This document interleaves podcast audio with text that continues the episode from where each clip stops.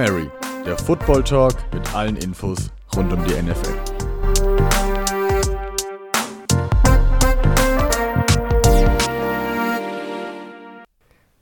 Hallo und herzlich willkommen hier beim Hail Mary Football Talk. Wir sind gerade in einer sehr, sehr interessanten Phase der NFL, des NFL-Jahres besser gesagt, nicht der Saison. Wir sind nämlich gerade kurz davor, das wird morgen der Fall sein, dass das neue League-Jahr quasi beginnt, sprich die ganzen Vertragsverlängerungen, die ganzen neuen Signings, die alle offiziell dann werden. Und mittlerweile ist es eben so, dass Free Agents jetzt äh, mit allen Teams quasi Gespräche führen dürfen, sich beraten dürfen etc.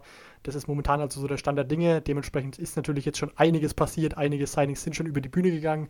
Wie gesagt, die sind zwar an sich noch pending, quasi noch nicht ganz durch, aber morgen wird es dann der Fall sein, nachdem die ja alle ihr Wort halten. Wie gesagt, können wir euch jetzt auf jeden Fall schon über ganz schön viele Neuigkeiten äh, berichten. Genau sind, genauere Informationen dazu hat quasi unser Moderator, der Lauren. Genau, Marcel, du hast sehr schön eingeleitet. Ich übernehme ab hier und wir fangen gleich an. NFL Offseason Report.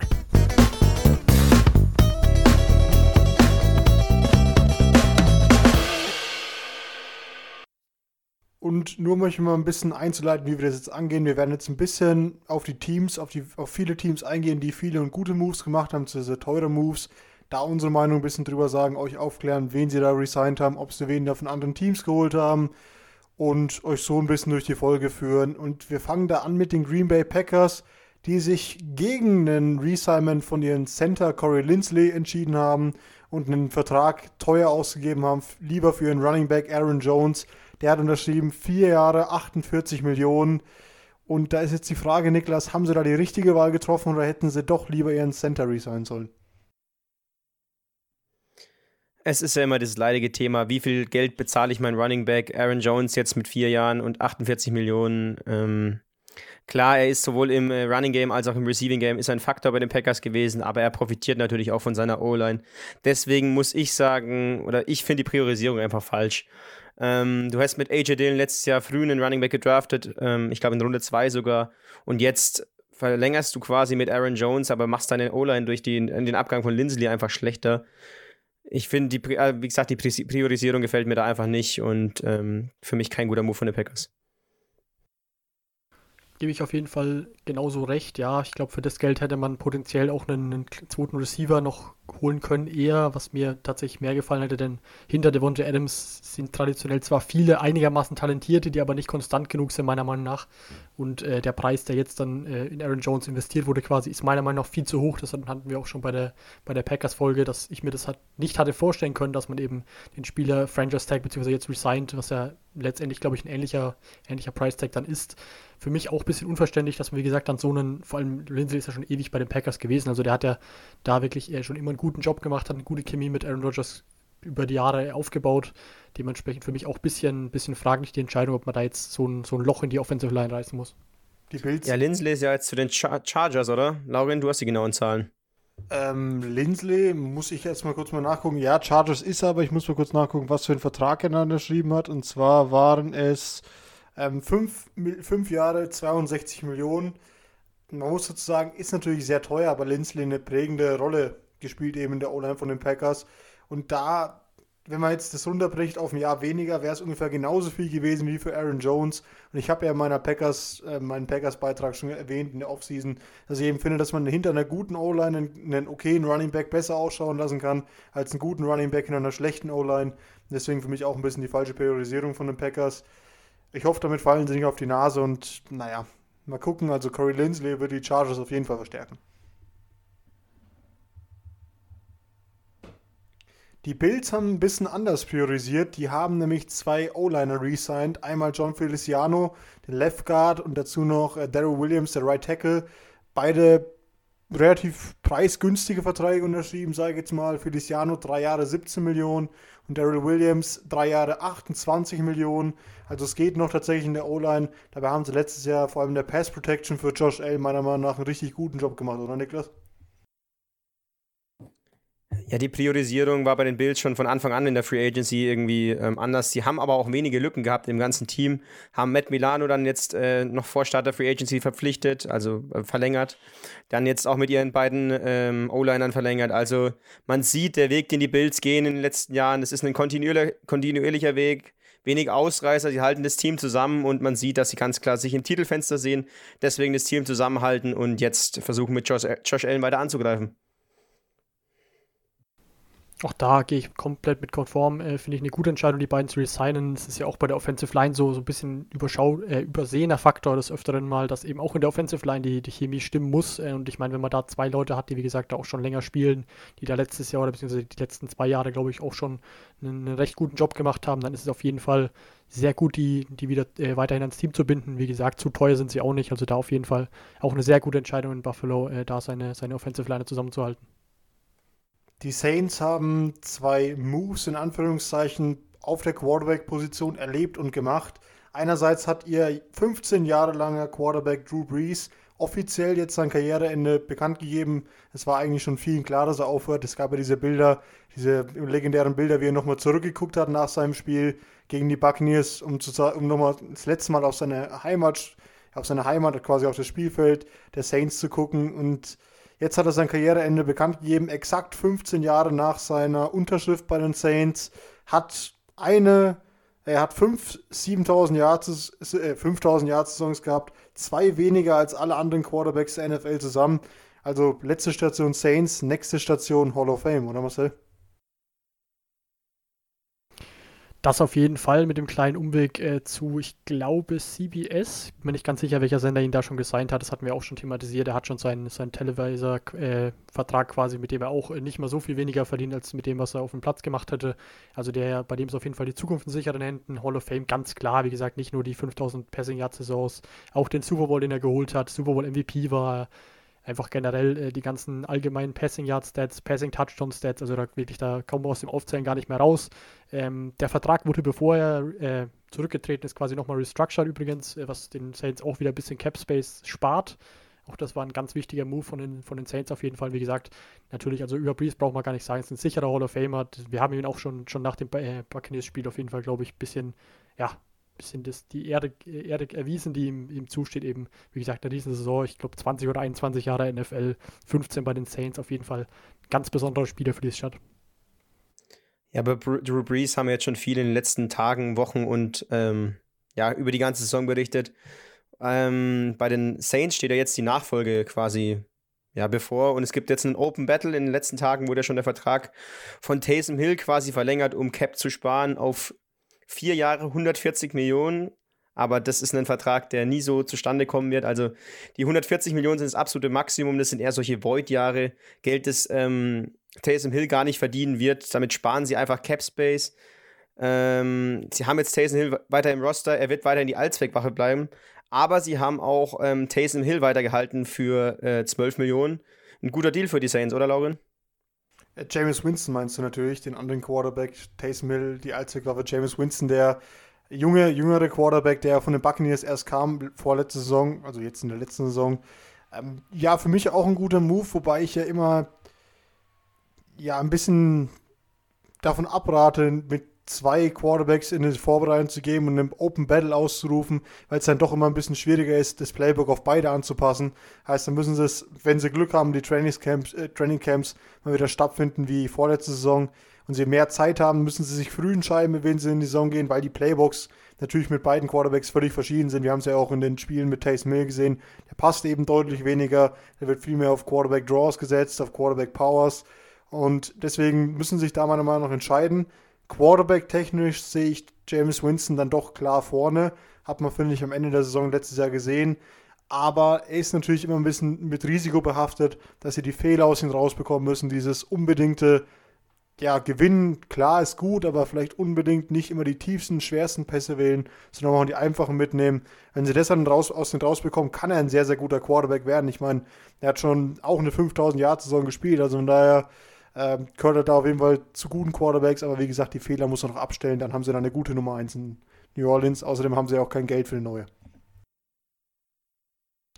12 Millionen müsste Winston äh, verdienen, wenn ich mich nicht ganz irre, jetzt mit dem, oder bis zu 12 Millionen ist, glaube ich, der Vertrag dotiert, auch mit bisschen äh, leistungsbezogenen Boni, die er da kassieren kann.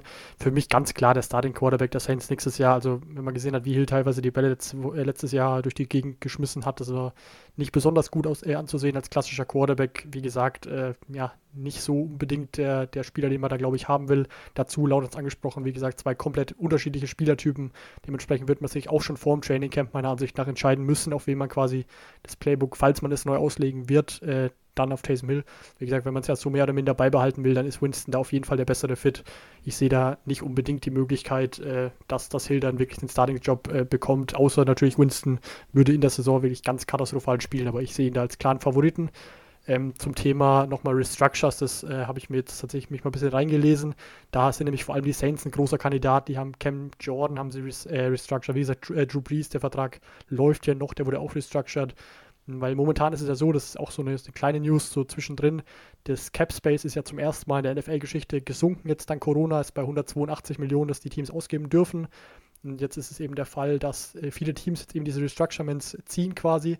Was heißt, dass der komplette, das komplette Gehalt, was normal im Jahr verdient worden wäre, quasi als Signing-Bonus ausgeschrieben wird und der kann dann über die verbleibende Vertragslaufzeit mehr oder weniger ja, abgeschrieben werden. So spart man eben jetzt Geld und das wird natürlich dann im, in der Zukunft dann dafür fällig, aber ist jetzt auf jeden Fall momentan ein beliebter Move, sage ich jetzt mal, haben viele Teams schon gemacht. Unter anderem auch natürlich die Division-Rivalen, die Tampa Bay Buccaneers, natürlich mal wieder Tom Brady, der da äh, seinen Vertrag, glaube ich, auch ein bisschen umschreiben hat lassen, dass er weniger verdient. Um da, ja, er hat selber gesagt, die, die Band zusammenzuhalten. Dauren, du hast da, glaube ich, die genaueren Spieler, die genaueren Zahlen müsstest du, glaube ich, da alle parat haben. Ja, genau, du hast schon gesagt, er wollte die Band zusammenhalten und die Band ist jetzt fast ja, komplett wieder, wenn man sieht, dass der Levante David ja schon vor der vorm Anlauf der richtigen Free Agency resigned haben. Dazu eben Rob Gronkowski, den Teilen haben sie resigned, der hat auch einen Einjahresvertrag für 10 Millionen unterschrieben und wahrscheinlich noch deutlich wichtiger, Shaq Barrett konnte eben durch die Einsparnisse, die man hatte, durch den Brady-Deal verlängert werden. Vier Jahre, 72 Millionen. Berechtigerweise kann man da auch fragen, ob sie trotzdem ohne Capspace spielen, weil das doch sehr, sehr viel scheint über die, über die vier Jahre für Jack Barrett. Aber natürlich sind damit die Buccaneers genauso gefährlich wie letztes Jahr, Niklas. Vielleicht so noch, noch sogar ein bisschen gefährlicher, weil Brady jetzt eben eine ganze Saison absolviert hat. Er hat ja selbst in Interviews gemeint, dass er am Ende das ganze Team immer besser wurde. Wenn die Saison noch weitergegangen wäre, hätten sie ihr Leistungspeak vielleicht erst später erreicht. Und das ist, glaube ich, ein, ja, ein angsteinflößendes Signal an die ganz andere Liga, oder? Ja, dass Brady der ultimative Teamplayer ist, da, ja, da führt jetzt wohl kein Weg mehr dran, dran vorbei. Er hat einmal mehr einen Team-Friendly Deal einge äh, ist einmal mehr ein Team-Friendly Deal eingegangen, um seinem Team die Möglichkeit zu geben, so viele Free Agents wie möglich zu halten. Und wir sind vor der Free Agency da reingegangen und haben uns gefragt, wen von ihren drei Superstar Free Agents können die Bucks halten? Wird es Shaq Barrett sein, der geht? Wird es Levante David sein, der geht? Wird es Chris Godwin sein, der geht? Vielleicht fällt ein, Chris, äh, äh, ein Antonio Brown am Ende runter oder was wird passieren? Ihre drei Superstars haben sie schon gehalten, vor allem Shaq Barrett. 72 Millionen, ja, es ist viel Geld, aber ähm, für den absoluten Nummer 1 Defensive Player, auch in unserem Ranking der Free Agency, ist es dann doch noch ein relativ günstiger Deal. Also die Buccaneers, ähm, ja, haben ein, äh, Team, das unbedingt einen, äh, weiter ja, angreifen will, weiter in Ringe gewinnen will. Sonst würden sie nicht solche Team-Friendly Deals eingehen. Und jetzt wird sogar darüber spekuliert, ja, Gronkowski haben sie auch schon gehalten, jetzt wird sogar noch über neue Free Agents spekuliert. Ähm, vor allem dein alter Homie, wie heißt der, James White, wird ja jetzt da hochgehalten, äh, hochgehandelt, Laurin, ne? Ja, James White, der mit Brady ja schon Super Bowl MVP war, im Super Bowl 51, damals gegen die Falcons bei der legendären Aufholjagd er dann mit drei Touchdowns am Ende quasi mitten in die Geschichtsbücher eingegangen ist. Der wäre natürlich noch ein alter Bekannter für die, für die Buccaneers. Die Frage bleibt nur, ob die Buccaneers jetzt noch ein bisschen mehr Patriots-DNA brauchen oder ob ihre eigene DNA schon reicht. Und was natürlich bei den Bucks auch noch in letzter Zeit angesprochen werden muss, sie haben auch noch neben ihren teuren Spielern auch ein gutes Händchen im Draft bewiesen. Und das, ähm, denke ich mal, lässt sie verschmerzen, dass wahrscheinlich Antonio Brown oder auch Dominican Sue wegfallen werden in der Free Agency.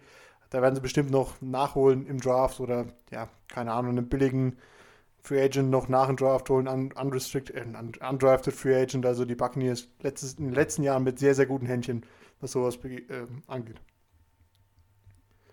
Ja, weil wir gerade bei alten Bekannten sind. Die Ravens haben sich einen alten Bekannten vom Niklas geholt, nämlich Kevin Seidler, den, den Guard von den, von den Giants. Der hat einen neuen Vertrag unterschrieben. Drei Jahre, 22 Millionen. Bist du denn arg traurig, dass er weg ist oder sagst du, ihr habt genug Alternativen? Ähm, die Giants Defense wird eine, äh, die Giants O-Line, sorry, wird jetzt eh nochmal weiterhin general überholt. Dieses letzte Jahr, in den letzten Jahren immer so ein, ja, so ein Thema gewesen, was sie mit der O-Line anstellen. Kevin Seidler haben sie ja in dem OBJ-Trade bekommen von den, von den Browns. Hat jetzt zwei Jahre lang äh, da gute Leistungen gebracht, wird aber auch ein bisschen älter jetzt werden. Äh, oder wird äh, immer älter, die Leistungen werden nachlassen und die Giants wollten die O-Line weiterhin verjüngen.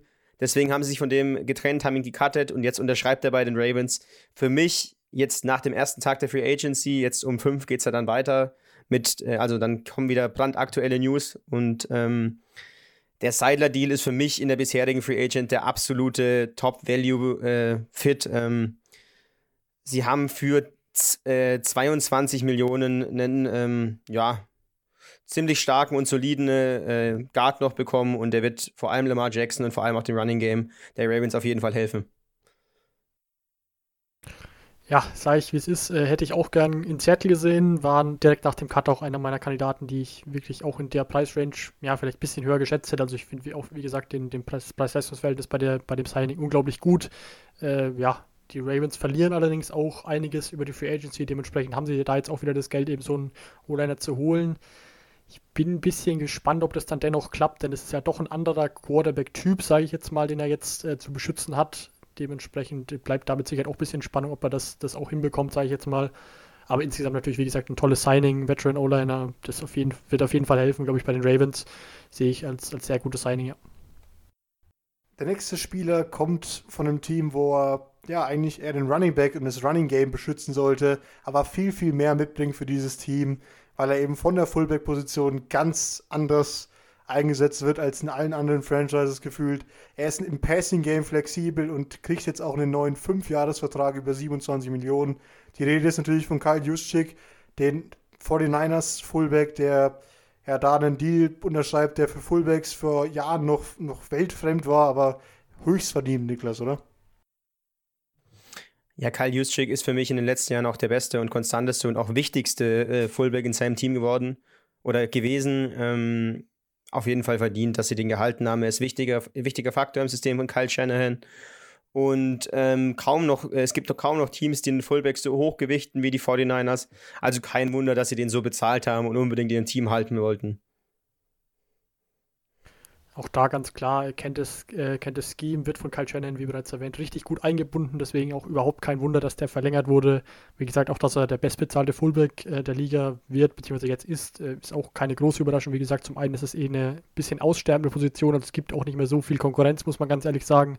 Mit, den, mit der Entwicklung, dass die Verträge ohnehin größer werden, ist es dementsprechend dann logisch, dass jetzt so ein Rekordvertrag jetzt in den nächsten Jahren, beziehungsweise jetzt in diesem Jahr konkret, äh, fallen wird. Wie gesagt, dann, wenn man sieht, wie er eingebunden ist, ist es ganz klar, war wichtig, ihn zu halten, glaube ich.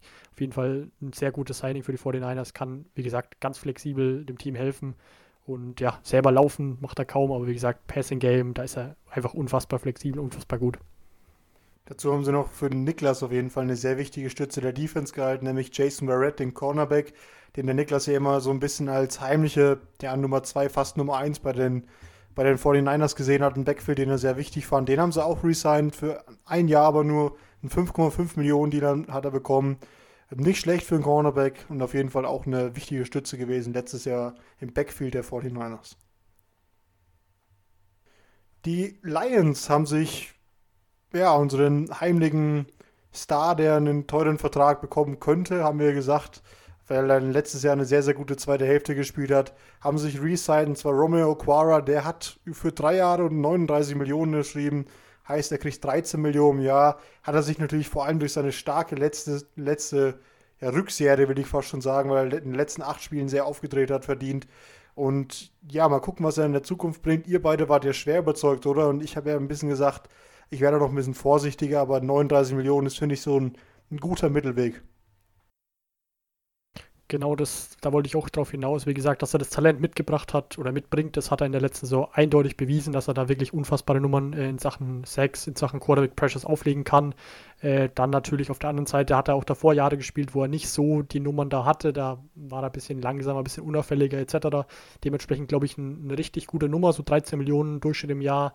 Denn wie gesagt, das gibt zum einen natürlich, ist es natürlich eine unfassbar hohe Summe dann für so einen Spieler, der dann davor, wie gesagt, nicht so viel verdient hat. Also der macht damit schon auf jeden Fall gut Geld. Auf der anderen Seite ist es nicht zu viel Risiko, falls er jetzt wieder ja, ein bisschen langsamer, ein bisschen schwächere Saisons hat, dann sind es eben doch nur 13 Millionen An- und Abführung, die er da die er da quasi dem Team kostet. Also ich glaube für beide Seiten ein sehr guter Deal, Romeo, Romeo Aquara und auch für die Lions, wie gesagt, äh, nicht nur vom finanziellen her, sondern einfach auch vom, vom sportlichen her ein toller Spieler, der da wieder zurückkommt. Wie gesagt, ich träume da auch über die kommenden Saisons einiges zu. Wir haben zwar von seinem Potenzial geschwärmt und alles, aber ich sehe jetzt nicht, warum der unbedingt bei den Lions geblieben ist. Ich sehe ihn maximal, also nicht maximal, aber ich sehe in ihm, wenn er sein Potenzial komplett äh, ausschöpft, einen absolut starken und ähm, ja, einen der besten Nummer 2 Pass-Rusher der Liga. Aber als Nummer 1 sehe ich ihn nicht. Und die Lions gehen für mich weiterhin in ein Umbruchsjahr. Mit Jared Goff, mit den ganzen äh, Stützen, die an, äh, auf den Receiver-Positionen fehlen. Und ich weiß nicht so ganz, was Romeo Quara da jetzt vorhat. Ich dachte, der geht zu einem Team mit größeren Ambitionen. Der Vertrag ist natürlich ähm, in Ordnung für beide Seiten, muss ich sagen. Aber mir gefällt einfach der Teamfit für Aquara nicht. Ja, man muss dazu sagen, dass natürlich auch Aquara sein Geld verdienen wollte und wahrscheinlich die Lions bereit waren, mehr zu zahlen, um ihn quasi als Nummer 1 zu nehmen, als ein komplettes Team, das schon angreifen kann und ihn da er als Nummer 2 sieht. Gleiches gilt auch für den nächsten Spieler, der gleiche Position spielt, den wir noch ein bisschen höher hatten in unserem Ranking, und zwar Trey, äh, Trey Hendrickson, den ehemaligen Defensive End von den Saints, der sich jetzt den Bengals angeschlossen hat und also noch einen Team im Umbruch und noch ein bisschen mehr Geld verdient, nämlich vier Jahre, also er hat einen Vierjahresvertrag unterschrieben und verdient dabei 60 Millionen, als 15 Millionen pro Jahr, 2 Millionen mehr als Okwara. Hat natürlich letztes Jahr auch Platz 2 in den meisten Sacks der Liga belegt, aber droht eben auch eine Eintagsfliege zu sein. Deswegen, ja, Niklas, ist es ein guter Fit für dich, für die Bengals, die ja im Gegenzug haben Carl Lawson ziehen lassen, ne? Ja, da können wir ja äh, quasi den, den Bogen spannen und danach zu den Jets gleich kommen, die ja dann Carl Lawson geholt haben, aber erstmal zu Trey Hendrickson. Ähm, ja, er ist für mich äh, noch nicht so etabliert in der Liga oder so konstant gewesen. Es war jetzt quasi eine Breakout-Saison wie letztes Jahr.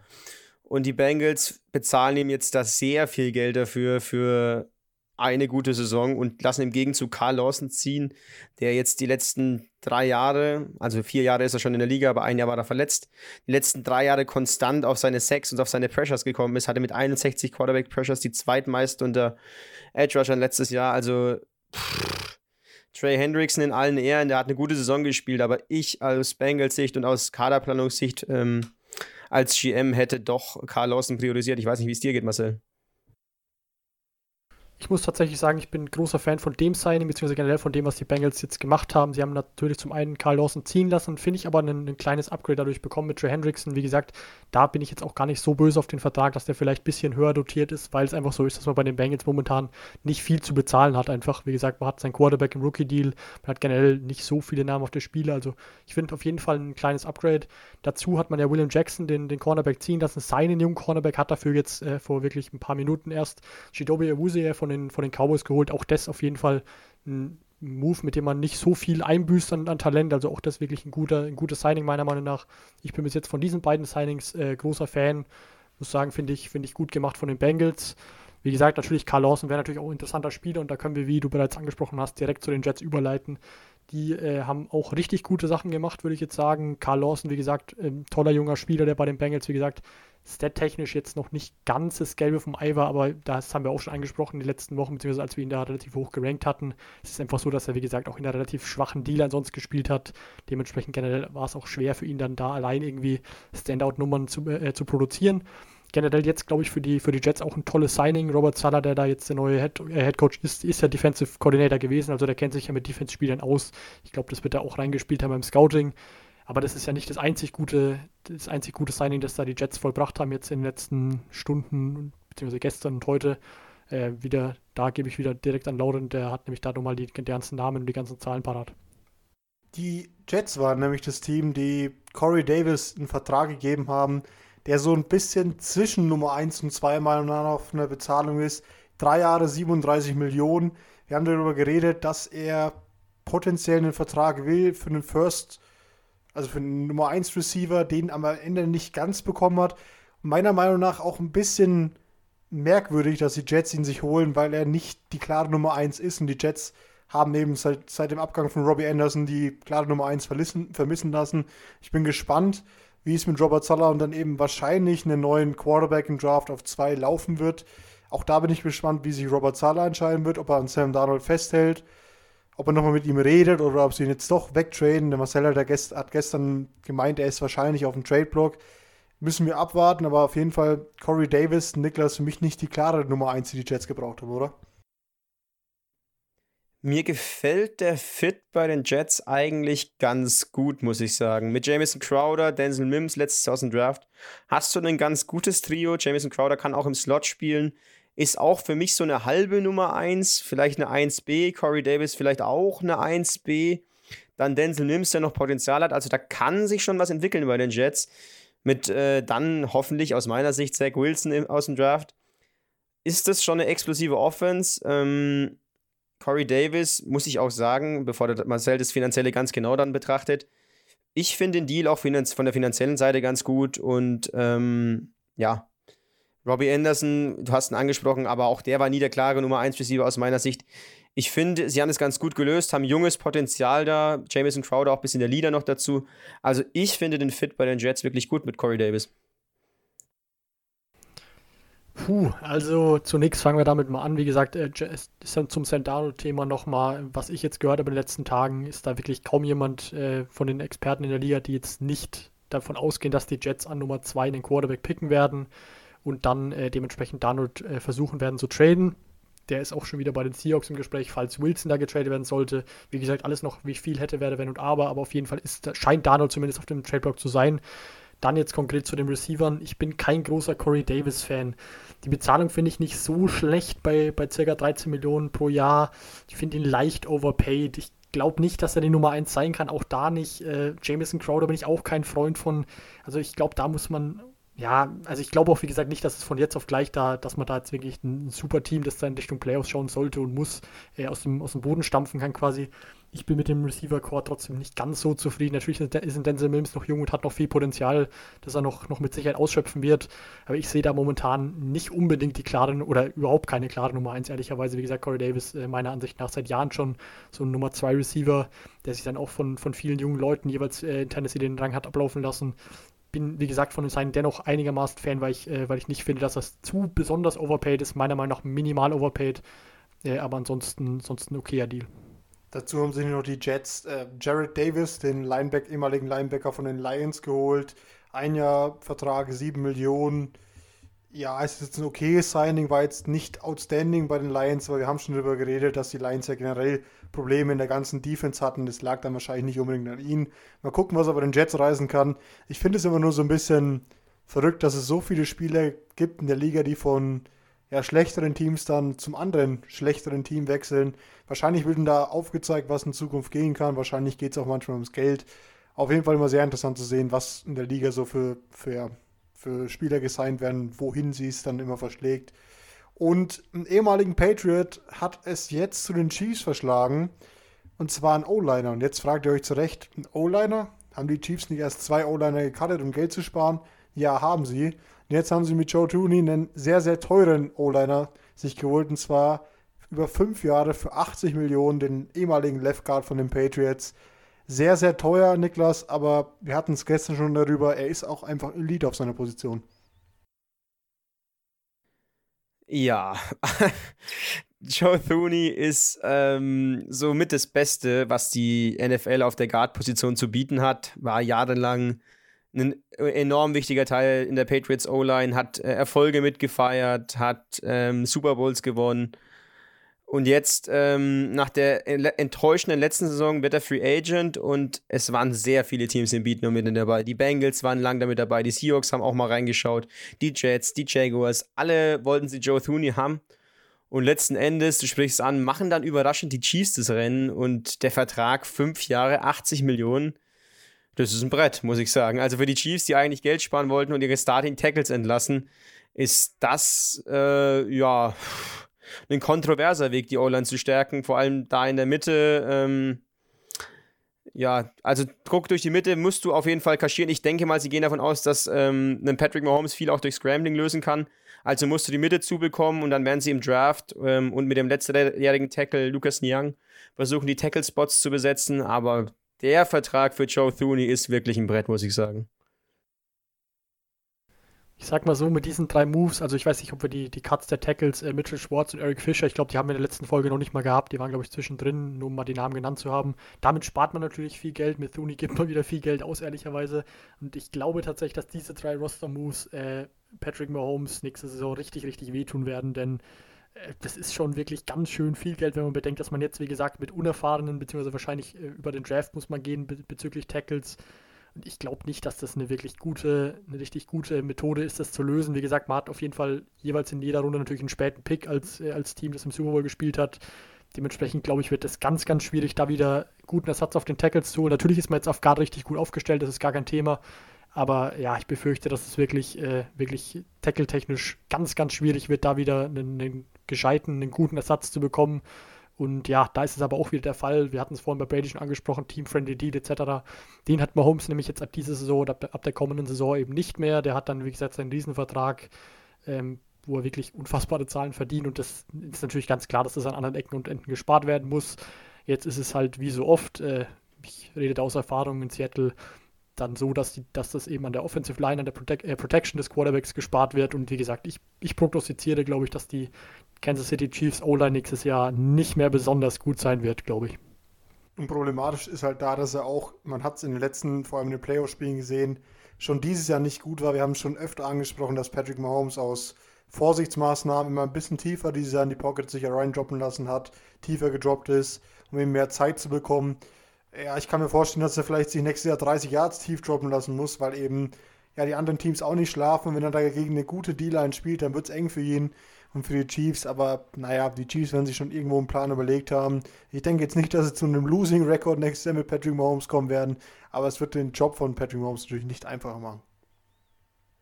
Kurz noch dazu bitte. Ähm, ich verstehe schon eure Punkte, dass äh, das natürlich schwierig wird mit der O-Line, aber was wären denn die Alternativen gewesen? Eric Fischer hat sich jetzt im Championship Game die Achillessehne gerissen. Der wäre für die nächste Saison maximal so ab Woche 6 bis 8 ein Faktor gewesen. Achillessehnenriss weiß man nie, wie dann die Spieler zurückkommen. Mitchell Schwartz hat schon die ganzen letzten Jahre immer wieder mit Rückenproblemen zu kämpfen und es sieht fast danach aus, ähm, oder es gibt auf jeden Fall Gerüchte, dass der sogar seine Karriere beendet. Also klar, ich finde den Vertrag für Thune auch nicht gut und dass, ihr, dass man jetzt einen Guard so hoch bezahlt. Aber die Optionen, sie waren ja scheinbar auch im Bieten um Trent Williams, der immer noch auf dem Markt ist, äh, lange mit dabei oder sind dann ausgestiegen und haben sich für Tooney entschieden. Aber pff, ich finde die Optionen einfach schwierig, weil ähm, du hast zwei Tackles, die lange da gespielt haben, lange deinem Quarterback äh, Schutz gegeben haben und wenn die halt alt werden und verletzungsanfällig, dann ist es nun mal so, da musst du dich anders orientieren. Mit den Cuts habe ich tatsächlich überhaupt kein Problem. Das war, wie du bereits ansprichst, äh, fast zu erwarten. Wie gesagt, der eine mit Achillessehnenproblemen, auch im fortgeschrittenen Alter mittlerweile ist es klar, dass es dann ein größeres Thema ist. Äh, Mitchell Schwartz, glaube ich, wirklich äh, hat auch äh, Bandscheiben, Bandscheibenprobleme jetzt konkret gehabt in der vergangenen Saison dann am Ende. Äh, dementsprechend da, wie gesagt, auch, auch das Retirement einigermaßen wahrscheinlich, zumindest mit den Cuts habe ich überhaupt kein Problem, aber wie gesagt, ich finde es einfach das Geld dann schlecht reinvestiert. Wie gesagt, wenn man da seine Offensive Line bilden sollte oder bilden will und muss, wie gesagt, nachdem da ja wirklich auch der Center noch, noch Free Agent wird oder Free Agent ist momentan, ähm, wirklich so, hätte ich da dafür plädiert, dass man das Geld einfach ja, mehr aufteilt quasi, nicht nur auf die Guard-Position, die jetzt ja dann, also normalerweise ist wie gesagt die Left-Tackle-Position die, die bestbezahlte und generell auf den Tackles äh, sehe ich es lieber, wenn man da eben gut besetzt ist, als auf Guard. Äh, ja, ich bin einfach kein Fan davon, den Guard so hoch zu bezahlen. Ich hätte da lieber, wie gesagt, das, das äh, Geld ein bisschen gesplittet gesehen und vor allem halt auch auf gute Tackles aufgeteilt. Ja, nach dieser kontroversen Debatte kommen wir zum nächsten Team und die haben den Spieler gesigned, den wir als extrem wichtiges Glied in der Defense von den Rams gesehen haben. Und zwar John Johnson, der Safety gespielt hat, die letztes Jahr Strong Safety, aber auch vorne in der Box aktiv war. Und das sind die Cleveland Browns. Die bekommen ja generell noch ihren ganzjährigen verletzten First-Round-Pick Grant Delpit zurück, der, glaube ich, naja, ich müsste sogar ein früher Second-Round-Pick gewesen sein bei den Browns. Aber der, der wird auch zurückkommen. Damit haben sie dann die Safety-Position quasi locked up. Dann spielen da zwei sehr, sehr gute Safeties, meiner Meinung nach. Grant Delpit konnte man noch nicht viel sehen, aber bei LSU einen sehr, sehr guten Eindruck hinterlassen. Wird dann eben nächstes Jahr mit John Johnson gepaart. Der hat drei Jahre lang unterschrieben, 34 Millionen, ist viel Geld, aber wie gesagt, die, den hatten wir auch sehr, sehr weit oben bei uns auf Platz 2, glaube ich, ein Free Agent Defense Ranking. Und Niklas, du bist auch ein großer Fan, oder?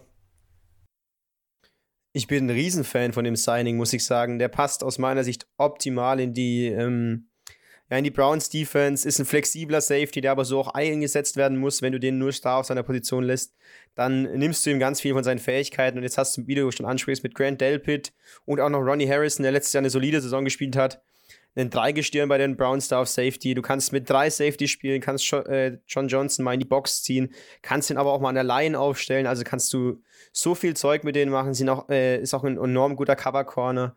Also mir gefällt das Signing richtig gut und ist auch eines meiner Lieblings-Signings des ganzen Tags, ganzen ersten Tags.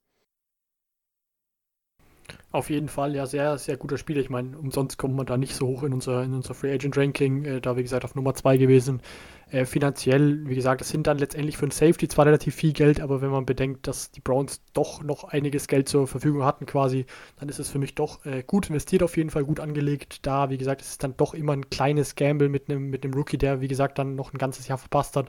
Man weiß dann doch eben nicht hundertprozentig, auf was man sich verlässt. Deswegen ist es auf jeden Fall gut, so einen, so einen erfahreneren Spieler, der auf jeden Fall jetzt die letzten Jahre, gute Jahre gespielt hat, da nochmal zur Seite zu stellen. Wie gesagt, dann letztendlich sind es irgendwie 11 Millionen im Jahr circa bisschen mehr, glaube ich. Äh, das ist auf jeden Fall vollkommen okay, finde ich auch ein, ein Top-Signing und äh, ja, ich darf da mal mit der Seattle-Brille wieder reden. Endlich mal ein Spieler, ein guter Spieler, talentierter Spieler, der raus ist aus der Division. Und wir hatten es vorhin schon über Corey Lindsley, den ehemaligen Center von den Packers. Der hat, wie gesagt, eine neue Heimat gefunden. Ja, da ist es wahrscheinlich vom Wetter her ein bisschen besser. Und er muss nicht mehr Schneespiele ab Oktober spielen. Nämlich zu den LA Chargers hat es ihn getrieben. Und zwar Corey Lindsley der hat fünf Jahre lang unterschrieben, wie gesagt, 62 Millionen. Hatten wir vorhin schon ein extrem wichtiges Glied gewesen bei den Packers. Wird wahrscheinlich auch der O-Line helfen von Justin Herbert, um ein bisschen länger zu protecten. Vor allem, wir hatten es ja auch darüber, dass er sehr erfahren ist und das ist ein junger Quarterback. Auch bei der Übergabe des Balles, beim Snap hilft, dass er auch bei dem, quasi die O-Line für ihn mitliest. Einfach eine sehr, sehr clevere Ergänzung meiner Meinung nach von den Chargers. Und ich hätte ihn eigentlich noch gerne in Green gesehen statt Aaron Jones, aber so haben sich die Chargers geschnappt und einen klasse Deal gemacht, Marcel, oder? Auch das ist ein Spieler, den ich gerne in Seattle gehabt hat. Ja, wie gesagt, da ist es so, Pouncy ist retired, deswegen musste man da reagieren. Man hat äh, Pro Bowl Guard äh, Ty Turner hat man entlassen. Dementsprechend, wie gesagt, war es klar, dass da Interior Offensive Line mäßig wirklich was Gutes passieren muss. Das hat man jetzt äh, geschafft. Wie gesagt, ist ja auf jeden Fall auch in Sachen Protection. Der, der Center ist ja für gewöhnlich der, der da die, die ganzen Blocking-Schemes noch ein bisschen shiftet, falls da irgendwas äh, ja, Unvorhergesehenes passiert. Dementsprechend sollte das äh, Justin Herbert auf jeden Fall nächstes Jahr noch ein bisschen mehr Zeit geben. Finde ich, wie gesagt, ein gutes Signing. Äh, ja, hatten wir vorhin ja, wie, wie bereits schon erwähnt, auch äh, schon thematisiert. Texans und Jaguars haben auch einige Spieler gesigned bzw. resigned, aber waren jetzt generell nicht so die großen Namen dabei. Da ist natürlich die Frage, ob das den wahnsinnigen Umschwung, vor allem bei den Jaguars, bei den Texans ist der Zug dafür eh schon ein bisschen abgefahren, für die nächste Saison bringt. Ich dachte eigentlich, dass sie noch ein bisschen mehr aktiv werden. Vielleicht werden sie das auch noch. Sie haben ja sehr, sehr viel Geld zur Verfügung, genauso wie die Jets dieses Jahr, die auch noch nicht so aktiv waren, also nur nicht ganz, ganz stark aktiv waren. Da bin ich noch gespannt, was da kommt. Niklas, meinst du, die Jaguars gehen dann nochmal all out und versuchen sich ein Team zu bilden oder machen sie erstmal nochmal ein Rebuild und wollen sich, wollen eher auf junge Spieler setzen? Äh, ich weiß nicht, wo man bei den äh, Jaguars noch hin rebuilden will. Man hat jetzt den First Overall Pick, man könnte dann doch mal anfangen. Vor allem, weil es der First äh, Overall Pick ähm, schlechthin ist mit Trevor Lawrence und sie holen sich da solche Low-Tier Free Agents, als wären sie so ein Team mit kaum Cap Space und muss so auf ältere Spieler, Veteranen setzen und dann solche Spieler zu verpflichten. Also ich verstehe die ganze Strategie nicht. Ähm, ja, ähm, da ja, keine Ahnung, was man mit den Jaguars anfangen soll. Die haben viel Geld und investieren in ehemalige Panthers Titans oder dritte Cornerbacks von den Rams und irgend so ein Zeug. Also, ich verstehe die Strategie beim besten Willen nicht. Da muss ich jetzt auch wieder ein bisschen widersprechen. Ich bin da gar nicht mal so böse drum, quasi, dass die Jacks jetzt da nicht so sofort mitmischen an Tag 1. Zum ersten ist es natürlich so, dass äh, diese ganz großen Namen gerne an Tag 1 gehen, die dann aber auch tendenziell ein bisschen überbezahlt sind. Zumal äh, äh, das als andere Sache ist natürlich, dass man auch jetzt schon versucht, äh, zumindest so eine, grundsätzlich schon mal eine solide Base zu schaffen, sage ich jetzt mal. Den Carlos Hyde beispielsweise, den ich jetzt aus Seattle-Zeiten letztes Jahr kenne, der hat nicht so schlecht gespielt, kostet 6 Millionen über zwei Jahre, das ist quasi keine Ausgabe.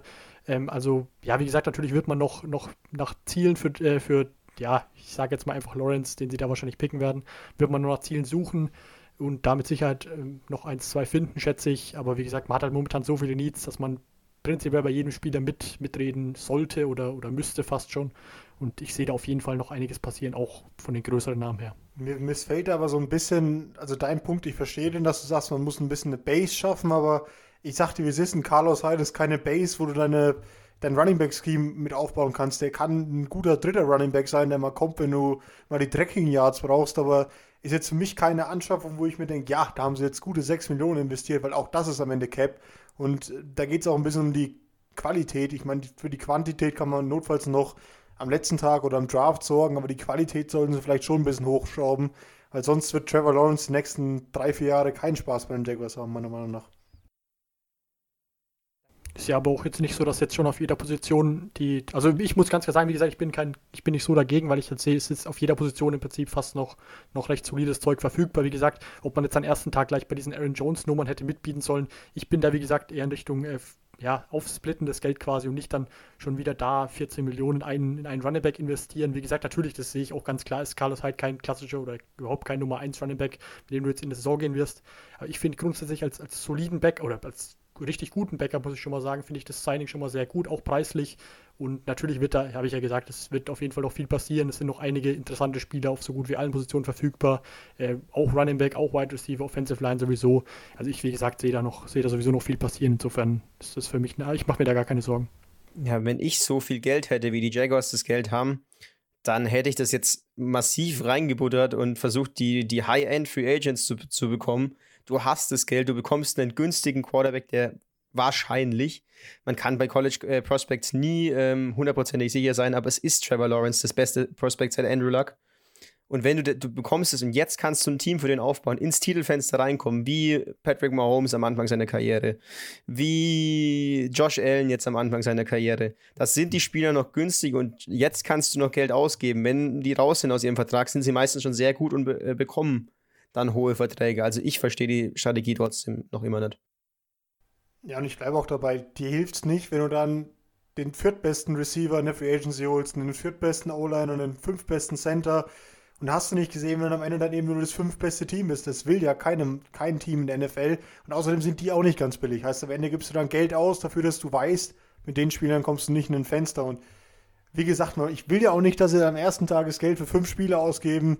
Da kommen wir noch zum anderen Team zu und am Ende dann gar nichts mehr zur Verfügung haben, all in gehen, sondern ich finde halt einfach gut, wenn man auch mal zeigt quasi, man geht rein, vielleicht machen sie es ja noch, vielleicht holen sie ja noch einen Kenny Golladay, vielleicht holen sie ja noch, ich weiß nicht wen, aber irgendwas müssen sie noch machen, um ein Zeichen zu setzen. Und weil ich es gerade angesprochen habe, ich wollte es so lange vermeiden wie möglich, weil ich sehr viel Gelächter schon bekommen habe, gestern und heute wir gehen nach New England, wir gehen zu den Patriots, wir gehen ja, Richtung Foxborough. Und ich muss sagen, wir gehen da leider hin. Es wurde viel Geld ausgegeben, ich habe es gefordert, ich habe gesagt, man kann ein Rebuild ja machen, man kann aber auch Geld ausgeben, man kann versuchen wieder anzugreifen.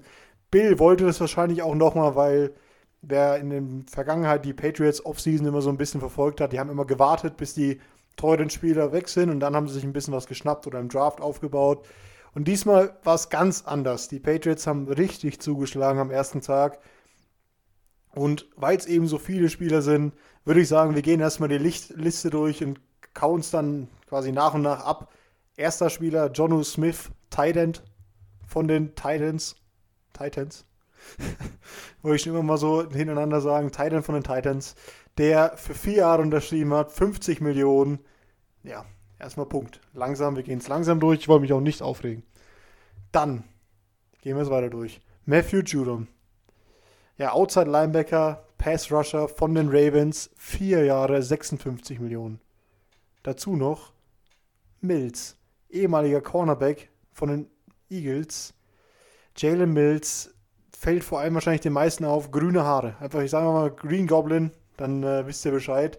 Vier Jahre, 24 Millionen. Dazu noch Kendrick Bourne, ehemaliger Nummer 3 oder 4 Receiver von den 49ers, drei Jahre 22 Millionen. Dann haben wir noch Hunter Henry. Tight End von den Chargers hatten wir möglicherweise einen Franchise-Tag-Kandidat. Die Patriots haben quasi die Arbeit übernommen von den Chargers. Drei Jahre 37,5 Millionen.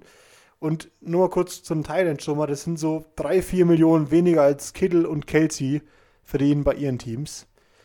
Dann, ja, würde ich sagen, wir lassen uns erstmal dabei. Die anderen beiden Namen nenne ich dann später noch. Niklas, übernehmen das Wort bitte. Ja, wow, ne? Wow. In den letzten Tagen erstmal die, äh, die News rausgekommen, dass Cam Newton einen neuen Vertrag hat und jetzt baust du deine Offense da auf. Ähm, nen, äh, zwei neue Receiver, drei, nee, zwei neue Receiver, zwei neue Titans. Es ist, äh, die Patriots fallen mit Sachen auf, mit denen sie normalerweise nie auffallen und zwar Geld ohne Ende, Geld zum Fenster rausschmeißen, den holen wir, den holen wir, den holen wir. Und jetzt hast du da zwei Titans im Roster. ich weiß nicht, was die Motivation dahinter ist. Wollen sie jetzt wieder run-heavier werden? Ähm, es gibt ja Leute, die sagen, dass äh, Cam Newton noch mehr im Tank hat, auch weit, weiterhin als Runner. Dann ähm, gibt es ihm jetzt auch noch neue Anspielstationen, aber das sind auch nicht die High-End Free Agents, sondern es sind Nelson Aguilar, auf den du wahrscheinlich noch zu sprechen kommen wolltest, und Kendrick Bourne.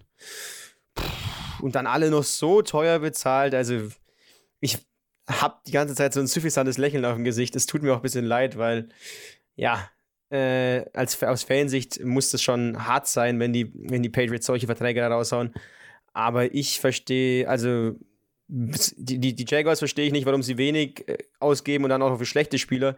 Aber die Patriots holen sich relativ gute äh, Spieler und für massiv viel Geld. Aber Marcel, ich bin auch auf deine Meinung nochmal gespannt. Bevor du was sagst, Marcel, noch kurz die Zahl zu Nelson Aguilar. Den habe ich tatsächlich meine Aufzählung vergessen.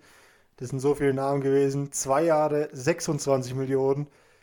Auch der, na, ich, ich komme danach darauf zu sprechen.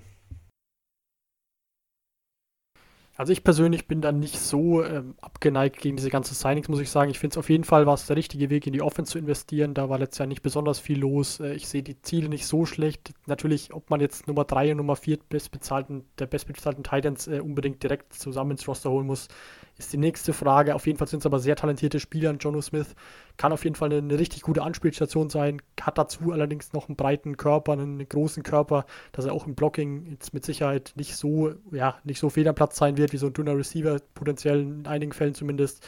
Im Hunter Henry kannst du auch, äh, kann, in Hunter Henry kann auch blocken. Dementsprechend stellt man eben Cam Newton jetzt endlich mal Ziele äh, an die Seite. Und ja, du hast angesprochen, Cam Newton, einige gehen davon aus, der hat noch mehr im Tank. Genauso einer bin ich nämlich. Ich sage, ähm, er hat im Vergleich zur letzten Saison hat er eine ganze Offseason. Letztes Jahr hatte er ja mit seiner Schulter-OP in der Offseason zu kämpfen. Er hat jetzt eine ganze Offseason, hatte jetzt ein ganzes Jahr, sich in das mit Sicherheit komplizierte Patriot-System reinzufinden. Hatte letztes Jahr schon beispielsweise unter den, unter den Quarterbacks in Sachen äh, Run, äh, Rushing Touchdowns die meisten mit zwölf Stück. Also zumindest die ganze Laufdimension hat er letztes Jahr jetzt auch nicht ganz verloren. Wie gesagt, passing-technisch war es letztes Jahr natürlich nichts Besonderes, ist ganz klar, aber ich glaube, wie gesagt, mit einer kompletten Offseason, dazu im zweiten Jahr in so einem System etc. etc. mit besseren Zielen, glaube ich, kann da zumindest wieder ein bisschen was gehen und ich finde, natürlich ein, ist der ein oder andere Vertrag ein bisschen hochgewählt, aber ich bin insgesamt von den meisten äh, Signings ein ja, ziemlicher Fan sogar, muss ich sagen.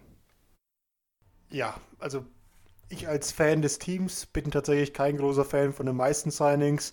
Ich habe schon bei Jono Smith geschluckt, weil ich den Vertrag einfach für einen, einen Thailand, der nicht Elite ist, meiner Meinung nach, also nicht in die Riege der Top 5 reinkommt, zu teuer finden. Dann hat es bei mir aufgehört, als ich dann höre, dass Hunter Henry auch noch gesigned wurde. Dann noch ein Elite-Thailand. Und man muss dazu sagen, man hat natürlich mit Asiasi und Keen, also Dalton Keen, ähm, noch zwei Titans aus dem letztjährigen Draft im Roster. Heißt, die Patriots haben vier Titans und ich glaube tatsächlich müsste Ryan Iso auch noch im Kader sein. Ich weiß nicht, ob er dieses Jahr Free Agent wurde, aber er müsste auch noch im Kader sein. Also noch einen fünften Teil im Roster. Und dann kannst du nicht 26 Millionen pro Jahr für Titans ausgeben. Es tut mir leid. Das erinnert ja an, an Zeiten, als sie noch mit ähm, Aaron Hernandez, der leider, also der mittlerweile der erste, der quasi der verrufene Spieler war bei den Patriots, dann im 2013, weil er die Morde begangen hat und dann sich im Gefängnis erhängt hat. Und Rob Gronkowski, zwei Titans im System, das hat wunderbar funktioniert, aber das ist auch acht Jahre her. Und die Offense in der NFL schaut da mittlerweile ein bisschen anders aus. Klar, die Ravens machen das auch. Die haben auch mit Lamar Jackson einen Running Quarterback. Aber Cam Newton hat lang nicht mehr die Athletik, die er früher hatte. Und ist kein Lamar Jackson im Running Game. Und dazu muss man sagen, es war nicht wenig letztes Jahr im Passing Game, es war gar nichts. Also der hat, glaube ich, eine Completion Percentage von 55% Und das wirst du nicht mit Nelson Aguilar und mit Kendrick Bourne verändern, weil das auch keine Elite Receiver sind. Nelson Aguilar wird jetzt bezahlt wie eine Nummer 1 Receiver, der lange nicht ist, meiner Meinung nach. Kendrick Bourne, ja, der war okay bei den, bei den 49ers. Ich bin auch nicht, also ich mag ihn eigentlich als Spielertyp, aber der würde jetzt auch keine Offense auf den Kopf stellen. Und dadurch wird Cam Newton jetzt nicht plötzlich wieder ein Elite-Passer werden. Also klar, ich, ich sehe es, ich habe es gestern mit Niklas besprochen. Wahrscheinlich wird es so sein, dass die Patriots in Runde 1 sich noch einen Quarterback dazu draften. Potenziell Mac Jones auf 15 könnte noch zur Verfügung stehen. Und dann wird es wahrscheinlich so sein, dass Cam Newton irgendwann gebencht wird. Problem ist nur, wenn du Cam Newton benchst und hast zwei Titans, die 26 Millionen kosten, musst du danach wieder ein anderes System spielen, weil Mac Jones dir kein, kein Running Quarterback sein wird. Heißt, du hast Geld investiert, auf das Schiff Cam Newton gesetzt, als, als Runner, offensichtlich nicht als Passer, weil sonst hättest du dir bessere Receiver geholt und holst dir zwei Titans, die in einem Passing-System nicht zusammen auf dem Feld stehen würden, hast am Ende einfach nur sehr, sehr, sehr viel Geld ausgegeben. Ja, in einem Jahr, wo du wahrscheinlich damit jetzt auch nicht die, weiß ich nicht, die Erde vom Boden reißen, mit Bäume ausreißen kannst. Du kannst mit so Spielern, so, die du so teuer bezahlst, wirst du kein, kein komplettes Roster auf den Kopf stellen. Klar, die Leute haben Waffen gefordert. Ja, Demir Bird war jetzt kein Superstar. Aber wenn ich dann schon lese, dass Nelson Aguilar ein Ersatz für Demir Bird sein kann, dann frage ich mich, warum zahle ich denn dann 26 Millionen für den? Ich glaube, Demir Bird hat letztes Jahr 2,5 Millionen verdient bei den Patriots. Jetzt 10 Millionen mehr für Aguilar, der ja also noch nie wirklich Nummer 1 war. Wie gesagt, ich wollte mich eigentlich nicht aufregen, aber das waren sehr, sehr viele teure Signings, die ich da nicht verstanden habe. Und ein Zwei-Titan-System bei den Patriots, wo es dann nur um den Lauf von Cam Newton geht und um Read-Options, das hat auch bei den Ravens gegen, gegen gute D-Lines und gegen gute Konzepte nicht mehr funktioniert. Das ist, glaube ich, ein Weg, der ins Nichts führt nächstes Jahr. Und dann hast du halt auch viel Geld ausgegeben für langjährige Verträge mit Spielern, die dann nicht ja, das Franchise auf den Kopf stellen werden. Yannick Ngakwe, auch ein Spieler, den wir dann am Ende unserer Free Agent Liste hatten, hat auch ein neues Team gefunden, hat sich jetzt den Las Vegas Raiders angeschlossen, hat da einen Zweijahresvertrag für 26 Millionen unterschrieben, also in etwa in der Preiskategorie von äh, Oquara und Trey Hendrickson, ein bisschen billiger als Hendrickson noch. Hatten wir auch in unserer Liste auch schon gesagt, dass er wahrscheinlich einen relativ teuren Vertrag unterschreiben wird. Marcel hat es so schön gesagt, da wirst du den Namen und das Potenzial mitbezahlen.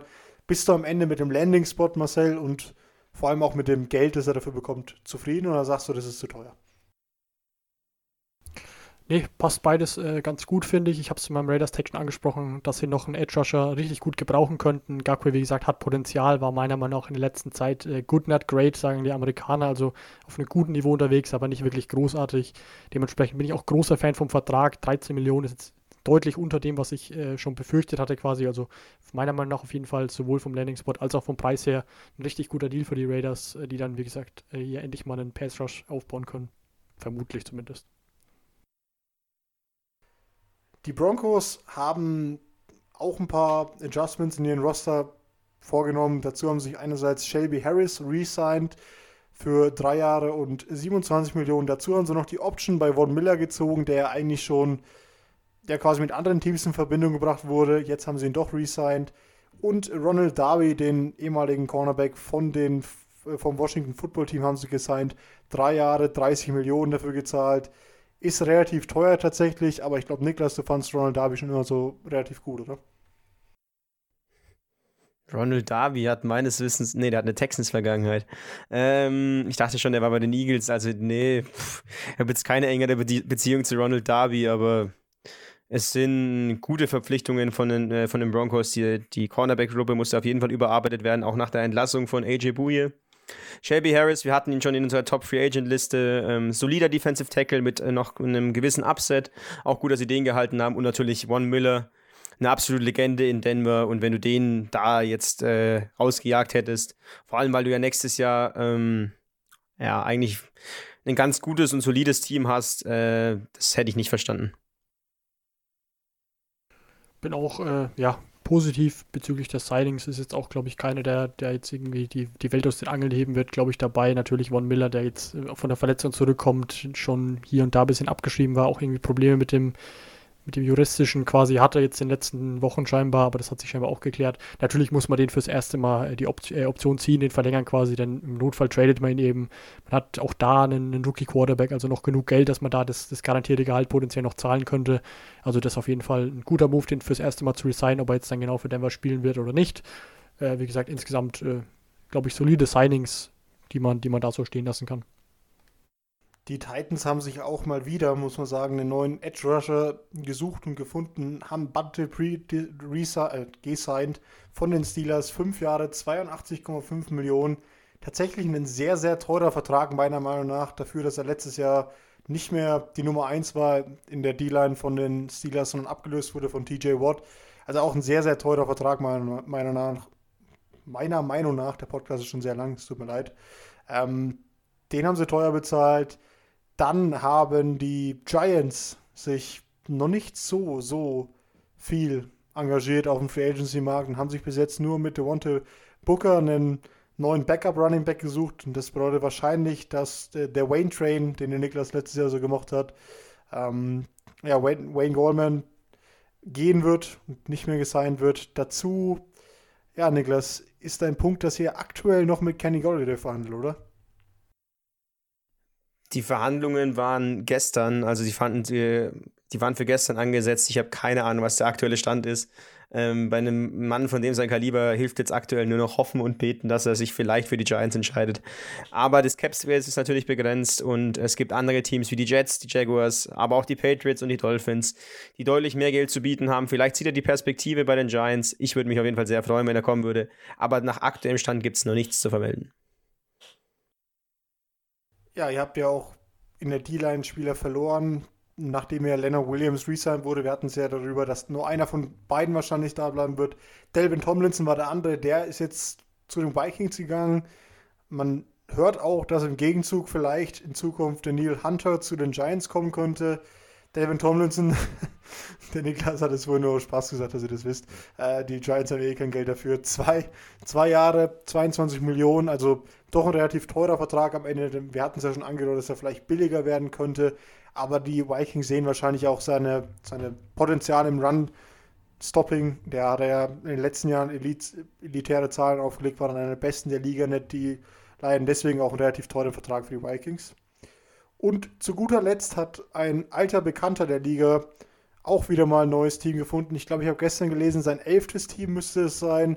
Ryan Fitzpatrick hat einen Einjahresvertrag beim Washington Football Team unterschrieben und verdient er jetzt 10 Millionen pro Jahr maximal. Ja, Marcel, ich glaube, kannst du erstens nochmal vielleicht mal eine Zahl berichtigen? Ich weiß nicht, ob es wirklich elf waren. Und zweitens sagen, ob ja quasi Ryan Fitzpatrick nochmal Impact haben kann beim Footballteam. Zunächst glaube ich, dass es jetzt das neunte Team in der NFL sein müsste, so, so wie ich mich da äh, informiert hatte. Und äh, ironischerweise war tatsächlich das westlichste Team, das er, für das er jemals gespielt hat, waren die Houston Texans. Also das ist ja nicht mal in der Mitte von Amerika. Also wirklich äh, East Coast-Spieler, kann man fast schon sagen, aber jetzt zu einem wichtigen Themen. Äh, ich hatte ihn in meiner Rangliste bezüglich Free Agents relativ weit oben, weil ich glaube, wie gesagt, er kann noch immer ein solider Brückenquarterback sein äh, kann da dem, dem äh, Washington Football Team auf jeden Fall noch was helfen. Ich hätte es nicht so verstanden, wenn man jetzt mit Tyler Heinecke unbedingt äh, allein in die, in die Season gegangen wäre. Ich glaube, das ist gut, dass man da wirklich zwei so Leute hat, die um den Spot, äh, Spot eben betteln, dass, dass man da auf jeden Fall keinen hat, der sich irgendwie ausruhen kann. Ich glaube, dass er dem Washington Football Team viel geben kann. Ja, solider Spieler, glaube ich, noch, der, der auf jeden Fall da noch, noch ein Jahr auf einem guten Niveau spielen kann. Wie gesagt, er ist natürlich die, die klassische Wundertüte. Also er hat für gewöhnlich immer seine zwei, drei Spiele, wo er aussieht wie der MVP. Dann wieder 2-3, wo man ihm am liebsten in der Halbzeit cutten würde, aber für gewöhnlich äh, spielt er eben, wie gesagt, zumindest letztes Jahr in Miami, wenn er gespielt hatte, wie, wie gesagt, ist grundsolide gespielt, also ich sehe da noch ein sehr gutes Potenzial. Zu teuer ist der Vertrag auch nicht, also ich bin Fan davon. Ja, und dann haben wir für heute unsere Liste quasi relativ abgearbeitet. Da gab es noch ein paar kleinere Signings, die ich jetzt aber nicht mit erwähnt wurde, äh, erwähnen wollte, weil die Zeit ja doch schon relativ fortgeschritten ist. Aber natürlich schläft die Free Agency auch nach unserem heutigen Take nicht. Es wird in den kommenden Tagen noch zu, zu, zu neuen Signings kommen. Teams werden sich noch ergänzende Spiele holen, wo sie noch ja, quasi Needs haben. Es wird auch noch die eine andere Überraschung geben. Wahrscheinlich auch ein paar Enttäuschungen. Ich glaube, der Niklas wird vielleicht am Ende ohne guten Receiver rausgehen, muss sich dann mit dem Draft begnügen. Aber wir werden auch ab Freitag zum ersten Mal zu ein paar Draft Prote äh, Projections kommen. Wir werden uns ein paar Spiele anschauen, ein paar Draft Prospects. Der Niklas schüttelt vehement mit dem Finger. Ich weiß nicht, äh, was da jetzt noch äh, zu diskutieren gibt. Wir können am Freitag gar nicht mit, der, mit dem Draft anfangen. Wir müssen erstmal die Free Agency fertig einordnen. Aber dann in der nächsten Woche starten wir mit dem Draft. Ihr merkt schon, ich bin sehr heiß auf den Draft. Aber für Schlusswort gebe ich dann trotzdem an den nicht so heißen Niklas. Ja, da, ich muss sagen, wie es ist. Wir haben hier zwei Positionen. Wir haben den äh, Patriots-Fan, der massiv schockiert ist über, äh, über, Verpflichtungen, die gemacht wurden. Dann haben wir den Seahawks-Fan und den Giants-Fan, die hoffen, dass irgendwas im Front Office passiert, dass da überhaupt Leute rumsitzen. Die nächsten Tage werden es zeigen, was sich noch für äh, Ergebnisse ja, herausstellen. Wir, wir, wir, reden am Freitag über die ganze Free Agency.